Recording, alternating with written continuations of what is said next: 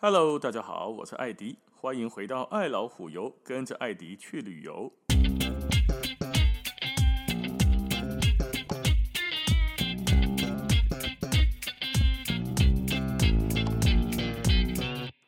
这一集我们来聊一聊加勒比海啦、古巴那个地区非常有名的一种饮料，叫得上兰姆酒。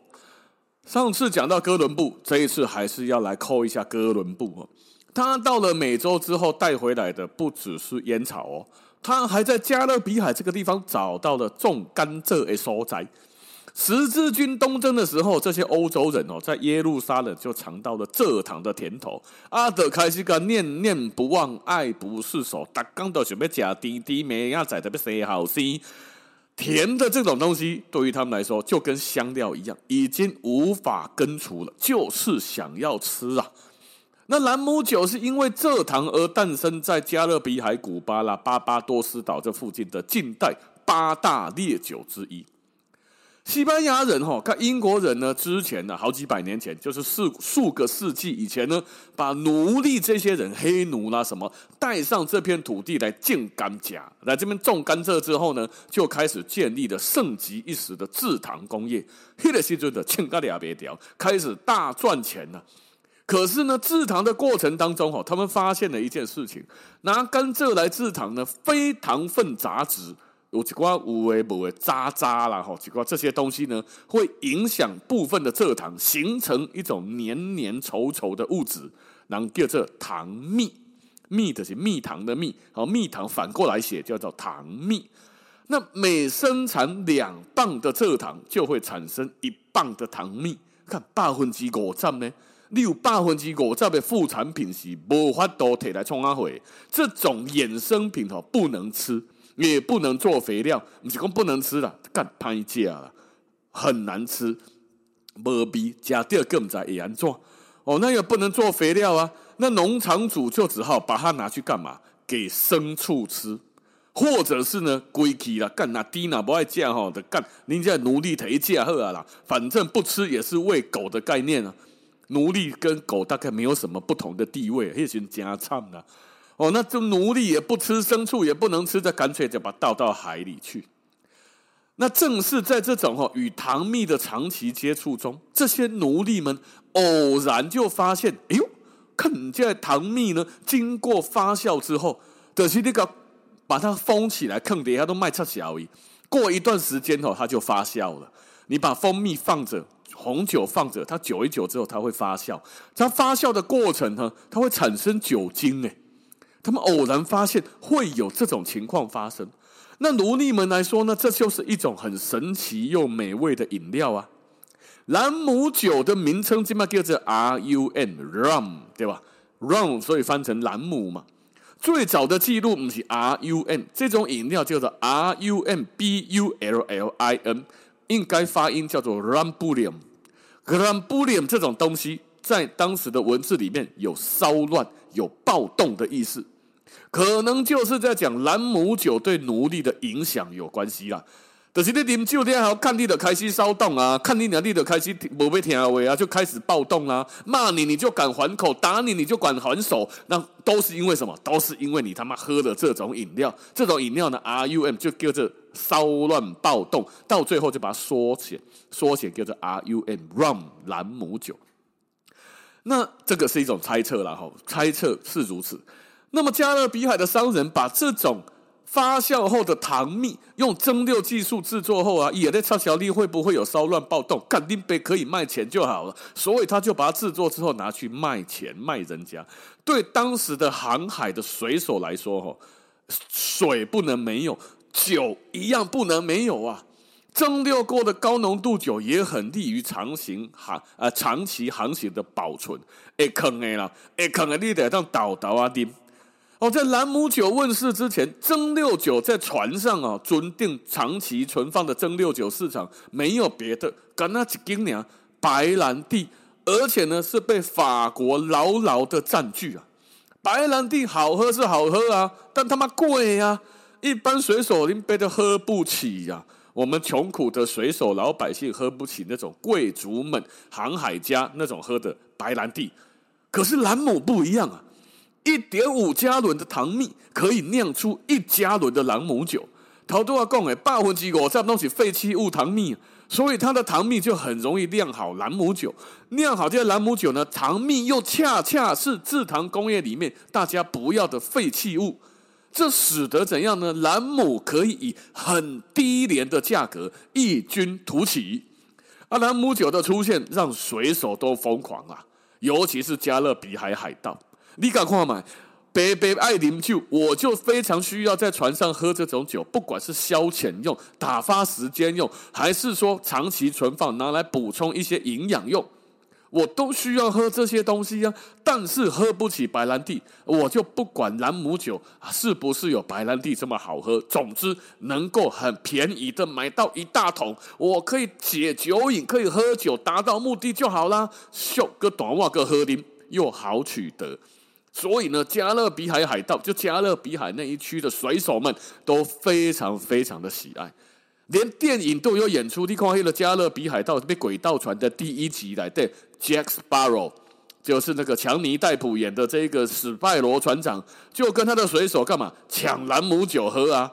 我的兰姆酒，拜托还给我！他一定要喝这罐兰姆酒，而且兰姆酒在这个时代哈，还是干嘛可以拿来当做。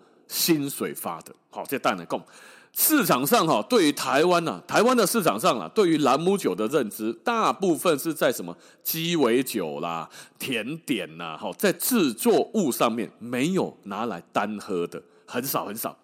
哦，兰姆酒跟威士忌一样哦，经过蒸馏后存放于橡木桶中熟成。但是少人单喝，会不会以后厂商就跟打威士忌广告一样，狂打兰姆酒，造成一波新流行？我们在可能搞不好会。很多台湾的朋友在讲雪茄的时阵吼，你在数这个雪茄的时阵会搭配红酒或威士忌。可是你那是去加勒比海那个所在，你去问那些人在讲雪茄的时阵，他们搭配是什么酒？几乎没有人告诉你说啊，red wine、white wine、whiskey、brandy。No no no no no，never never，都是什么？都是兰姆酒。可能哦，来自于同样的气候、同样的产区，加上兰姆酒有带着一点点那么甘蔗的甜性，跟雪茄就是很搭，在口腔里面就是调和。所以在那边的几乎抽雪茄都是配兰姆酒。兰姆在台湾有几种比较常见的，比较常见拿来调酒用的的是布卡迪啦，白加迪吼，它是一种透明的 light rum，比较轻一点的兰姆酒。另外一种呢，用在甜点内的甜点来对来做糕点用的呢，通常是一个 O O 叫做 dark rum，是放在橡木桶中熟成过的哦，跟威士忌同款哦。威士忌有黑的色，我们撇除烈酒调色以外。它会有那种颜色，都是什么？都是因为橡木桶中熟成过后染色染成那样子的。嗯，是一蒸馏出来的黑型啊，蒸馏出来的酒都是透明的，高粱酒也是，威士忌也是，啊，兰姆酒也是，蒸馏出来都透明的。那还有一种高级一点的，叫做啥？Gold rum，Gold 就是黄金的那个 Gold。它的颜色也就真的是偏金黄色的比较好，比较贵一点的黄金金黄兰姆酒啊，我是刚好加水果口味，例如说什么蓝莓啦、什么柳橙啦、柠檬啊，也有嘛。威伏特加嘛，我在加这种诶，啤酒也有在加这个 flavor，这种就叫做 flavor rum。那有一些添加各国独特香料的，叫做 spice rum。还有一种比较特别的兰姆酒，还可以这样。